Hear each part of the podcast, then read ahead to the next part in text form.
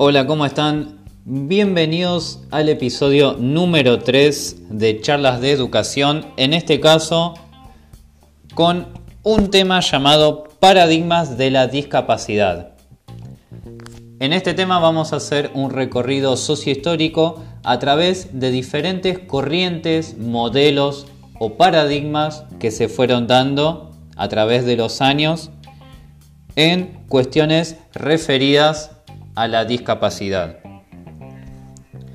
Para comenzar, vamos a remontarnos bien a la antigüedad, muchísimos años atrás, hasta aproximadamente la Edad Media, para hablar del primer modelo, que lo podemos encontrar llamado como modelo tradicional o de prescindencia. Este es el modelo de los, todos los que vamos a ver, el modelo más radical y en el que podemos encontrar prácticamente nulas garantías, derechos a las personas con discapacidad. Este modelo, como bien dije, era muy radical por tratar a la persona con discapacidad como una carga, como algo improductivo. A su vez, tenía dos ramas, una era la rama eugenésica y otra era la de marginación. Antes de desarrollar estas ramas, vamos a explicar las causas del porqué de la persona con discapacidad y su relación con la sociedad. La causa en este momento, en el paradigma de la prescindencia, para la sociedad, la causa de que una persona tenga alguna discapacidad, malformación, ya sea o algún problema motriz o mental, estaba directamente relacionado con lo religioso, es decir, que una discapacidad era un castigo de los dioses, ya sea para esa persona en sí, para su familia o para la población. Podía ser indicio de un castigo futuro o de un castigo actual por algún pecado del pasado. Y la relación de la persona con discapacidad para con la sociedad era prácticamente nula. Es decir, que esta persona, y ahí sí tomando las dos ramas que habíamos mencionado antes, la eugenésica o de marginación, la persona que nacía con alguna discapacidad tenía dos caminos inexorables. Uno era la muerte, es decir, la rama eugenésica, o la marginación, como solía ocurrir con, por ejemplo, los leprosos eran excluidos de la población hacia lugares muy alejados del territorio donde residía la mayoría de la población. Luego de este modelo, pasando muchísimos años y remontándonos a finales de la Primera Guerra Mundial, y antes de continuar, marcar algo muy importante, si bien en cada modelo vamos a ir marcando algunos cortes o hechos fundamentales a través de la historia que marcan cuando ese paradigma, entre comillas, empieza o empieza a desarrollarse, es importante remarcar que estos cortes temporales son meras convenciones artificiales, es decir, que esto es algo impuesto por distintos historiadores o sociólogos o nosotros en general, pero que obviamente todas estas distintas corrientes de pensamiento, estos modelos, se fueron superponiendo a través de los años o todavía quedan resabios de alguno u otro en diferentes territorios o en la misma sociedad. Es decir, que esto no es que concluye un modelo y empieza el otro, sino que hay muchísimos años para que la sociedad vaya incorporando diferentes conceptos. Aclarado esto, pasamos al siguiente modelo, que empieza a surgir luego de la Primera Guerra Mundial y es el modelo médico-biológico o rehabilitador. Acá subyace un gran cambio respecto al paradigma anterior y es de vuelta enfocándonos en la causa de la discapacidad y en la relación de la persona con la sociedad, acá aparecen los cambios más importantes. En cuanto a la causa, se deja de pensar a la discapacidad como un castigo de los dioses y se empieza a ver como una enfermedad. De este lado, ahí es donde viene lo biológico, la parte de lo fisiológico. Se empieza a tomar las distintas discapacidades como patologías, como enfermedades. Y en cuanto al rol de la persona con discapacidad en cuanto a la sociedad, se empieza a tener en cuenta muy, muy poco, aún todavía, pero se piensa que luego de un proceso de rehabilitación, algo puede aportar a la sociedad. Todavía la persona con discapacidad en este momento de la historia no obtiene el estatus de las demás personas, entre comillas, normales. Pero surge un gran avance en cuestiones de empezar a obtener algunas garantías comparado con lo que era el desierto del paradigma anterior, donde las personas con discapacidad no gozaban de absolutamente nada, sino más que un futuro en el que se proyectaba inclaudicablemente la muerte. En este paradigma, como ya remarcamos, se corta con lo religioso, se empieza a hablar desde la medicina y podemos marcar un aspecto positivo y uno negativo. Si vamos por el lado del aspecto positivo, podemos remarcar que lentamente la vida de la persona con discapacidad empieza a adquirir sentido. Es decir, que la muerte no se ve tan cercana, sino que se empiezan a ver diferentes formas de tratamiento y un futuro un poco más esperanzador. Todo esto surge de la gran cantidad de soldados con muchísima diversidad de problemas que quedaron como secuela de lo que fue la Primera Guerra Mundial. Toda esa cantidad de gente y familias, millones y millones de personas con diversos problemas fueron lo que provocaron lentamente este cambio de paradigma. Por este lado el aspecto positivo. En cuanto al negativo, tenemos que marcar que si bien la buena intención de rehabilitar a estas personas con discapacidad era un hecho claro y contundente, aparecía por detrás un aspecto negativo que era el de darle identidad a estas personas como discapacitado. Es decir, que esa persona dejaba de percibir de alguna forma nombre y apellido, sino que su identidad era su discapacidad. Si bien yo a lo largo de toda la explicación siempre que menciono hablo de personas con discapacidad, esto es algo que empieza a aparecer en el último modelo que vamos a hablar, pero a lo largo de la historia la realidad es que esto no fue así, sino que la persona que tenía algún problema motriz o mental era tratada, era nombrada y era identificada por ese problema. El minusválido,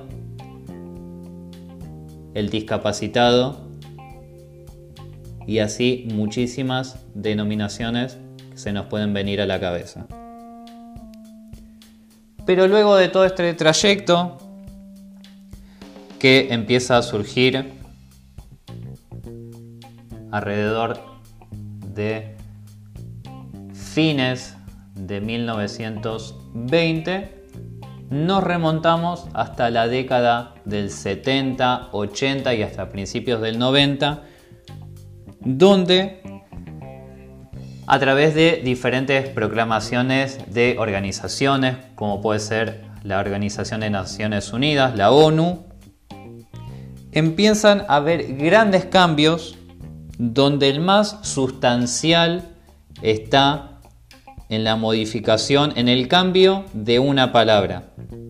El cambio de la palabra asistencia, que podemos remarcar como lo más importante del modelo médico biológico, donde la persona con discapacidad empezaba a recibir asistencia, y acá está la palabra más importante, a la palabra derechos. Y acá es cuando entramos de lleno en el último paradigma y en el que estamos posados actualmente, que es el paradigma o modelo social. Un modelo en el que vuelvo a remarcar, se cambia la palabra asistencia por la palabra derechos. Acá por primera vez podemos empezar a hablar de personas con discapacidad y también derechos y también voz. Recién en esta parte de la historia las personas y los familiares de las personas con discapacidad empiezan a tener verdaderamente voz y decisión en las diferentes cuestiones referidas a su vida. Y de acá se producen cambios muy marcados en cuanto a puntos concretos que fuimos marcando en los paradigmas anteriores. El cambio de lo individual a lo social, el cambio del entorno, el resaltar nuevamente lo social como problema más que la persona en sí, y acá de vuelta volvemos a hablar del punto que siempre marcamos en cada paradigma, que era la causa de la discapacidad y el rol de la persona con discapacidad en la sociedad. En este caso, en el modelo social, la causa deja de ser divina, es decir, deja de ser religiosa. La causa si bien tiene fundamentos biológicos, no es lo importante para este modelo y sino que la causa pasa a ser la sociedad. Es decir, cómo nosotros enfrentamos, nos desarrollamos y repensamos a la discapacidad. Y por el otro lado, el rol de la persona con discapacidad en cuanto a la sociedad pasa a ser total. Es decir, se deja de pensar a la persona con discapacidad como una carga, como algo improductivo, como pasaba en el modelo de prescindencia.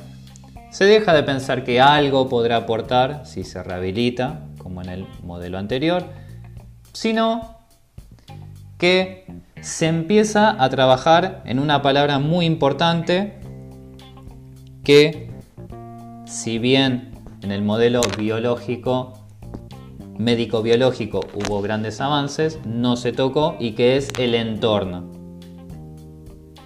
Como vemos en el primer paradigma, no se modifica nada, sino que la persona es desechada lisa y llanamente. En el médico biológico se empieza a trabajar, a rehabilitar a la persona hasta llegar al modelo social donde si bien se trabaja para darle muchas más herramientas a la persona en cuestión, lo que se busca también es modificar los entornos y hacerlos accesibles para todos, tengamos discapacidad o no. Es decir, que todos, a pesar de nuestras diferencias, patologías, trastornos o problemas en general tengamos la misma igualdad de condiciones y herramientas al alcance de la mano en los diferentes ambientes donde vayamos a movernos. Desde acá que se toma un punto muy importante, desde el que se habla en cuanto a que la normalidad es una construcción social también y por ende no existe, ya que en los modelos anteriores se hablaba de lo normal como obviamente la gente que no tenía alguna discapacidad y lo anormal, todo lo demás. Esto se mantuvo en el modelo anterior y hasta llegar al modelo social donde debemos replantearnos todo lo que fuimos viendo y ver que la normalidad en sí tampoco existe, sino que hay una diversidad muy grande y que cada vez debemos agudizar más la vista para ver que hay muchas construcciones sociales y replantear diferentes cuestiones del pasado. Por lo que se deja de rehabilitar no solo a la persona, sino a pasar a rehabilitarnos nosotros como sociedad.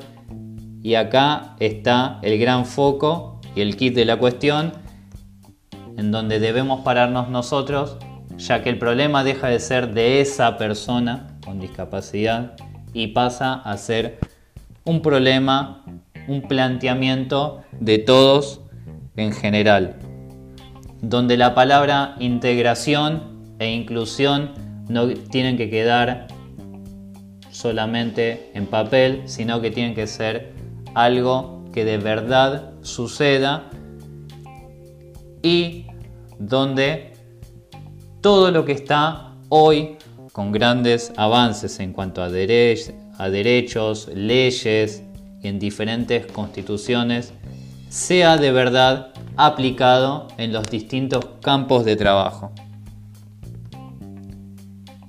Luego de haber pasado por los distintos paradigmas, es momento y como cierre de que cada uno de nosotros hagamos una reflexión y veamos si en algún momento, a través de nuestros conocimientos y lo que fuimos incorporando por distintas disciplinas, si en algún momento estuvimos parados en alguno de estos paradigmas, si aún nos quedan resabios desde lo individual o como sociedad de alguno de estos paradigmas en cuanto a denominaciones, a pensamientos, a formas de tratar